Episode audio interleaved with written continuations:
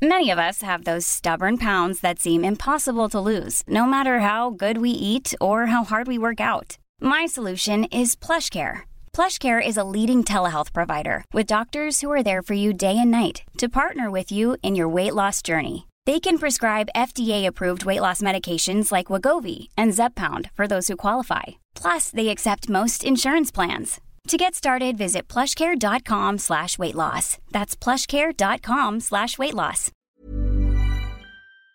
Entrevista.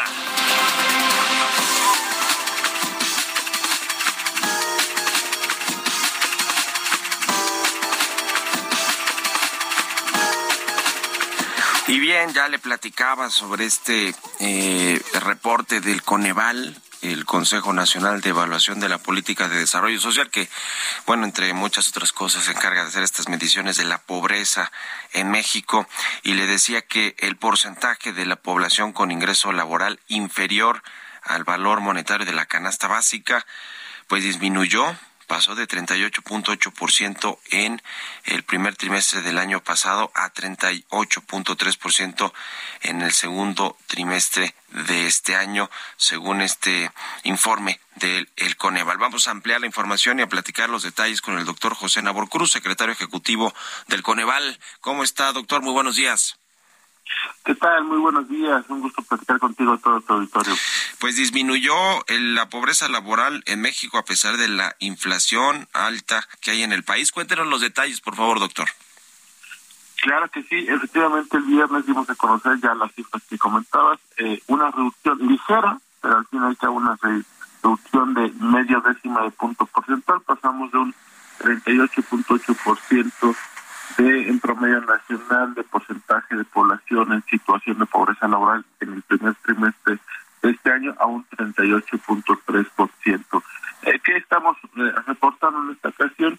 Eh, ciertamente se sigue visualizando una recuperación en, en, el ingreso laboral real per cápita de los trabajadores. Esto ya está acumulado desde hace prácticamente tres trimestres y también eh, una de las cuestiones que apoyaron mucho eh, en esta situación fue pues la recuperación del empleo, sobre todo, eh, y creo que de alguna vez lo, lo platicamos, en su momento, durante 2020, fueron varias entidades del país las que tuvieron una aceptación muy importante de situación de pobreza laboral, comenzando por Quintana Roo, recordar que en el tercer trimestre de 2020 tuvo un poco más del 50%, casi el 52% de su población en situación de pobreza laboral. Y justo para este eh, segundo trimestre de 2022 ya Quintana Roo está registrando solamente alrededor de un 28% de su población en situación de pobreza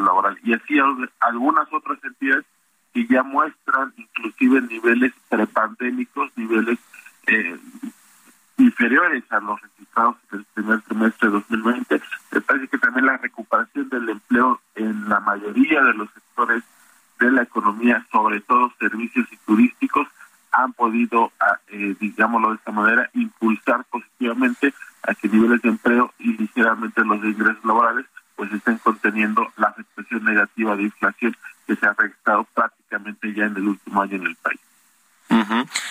Eh, pues sí, se recuperó o se observó esta disminución de pobreza laboral en 21 de los 32 estados o de las 32 entidades federativas del país, lo cual pues nos habla de que sí fue una disminución generalizada, aunque pues sigue habiendo estados de la República que están rezagados en todo el tema del empleo.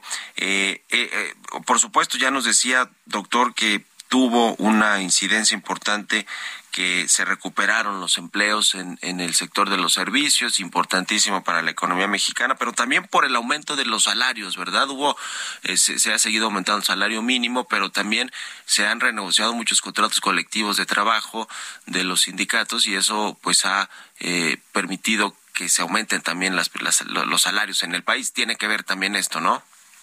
Efectivamente, claramente también eh, la, la legislación de outsourcing que se se plasmó desde el segundo semestre del año pasado, me parece que eso, ya analizándolo un poco más a detalle, entre los resultados del último trimestre del año pasado y el primer trimestre de este 2022, que en este momento tuvo una reducción mucho mayor de casi dos puntos porcentuales en los niveles de pobreza laboral.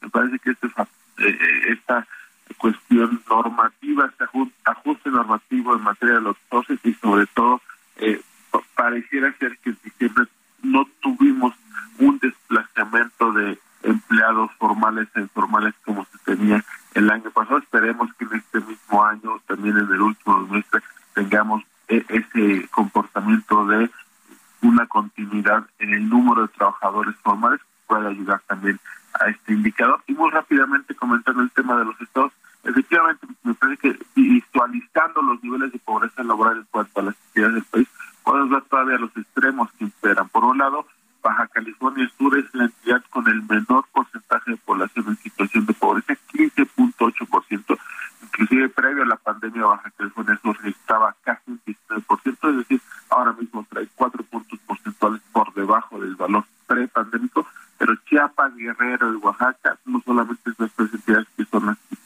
tienen el mayor nivel de pobreza multidimensional, sino que ahora mismo pues son Chiapas con el 68, 66.8%, Guerrero 62.5% y Oaxaca con el 59.1%, las tres entidades con mayores niveles de pobreza laboral en el país. Sin embargo, también me parece importante destacar que pues se mantienen algunas de las brechas en cuanto a salarios en nuestro país.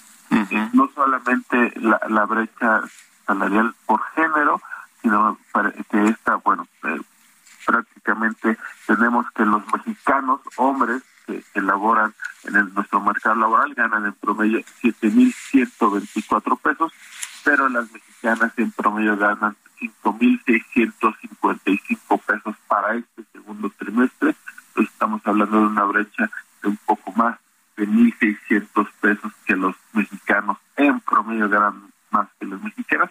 Y otra brecha que me parece crucial de, entender de que si bien ha habido esta recuperación en términos reales del salario mínimo, lo que habría que estar continuando trabajando es impulsar en la del empleo del país, ya que es muy clara esta brecha en cuanto al ingreso laboral real promedio de los formales, que para este segundo trimestre eh, se ubicó en 9.311 pesos, pero para los trabajadores informales en promedio su ingreso laboral registró 4.544 pesos. Prácticamente los trabajadores formales en nuestro país ganan el doble, 2.0 veces más que los informales del país. Entonces me parece que ese sigue siendo definitivamente uno de los grandes pendientes en nuestro mercado laboral e indudablemente mientras mayores trabajadores se alojen en la formalidad, no solo abonan una reducción de la pobreza laboral, pero también en algunas de, las dimensiones que Coneval mide para la pobreza multidimensional, como es la carencia de seguridad social.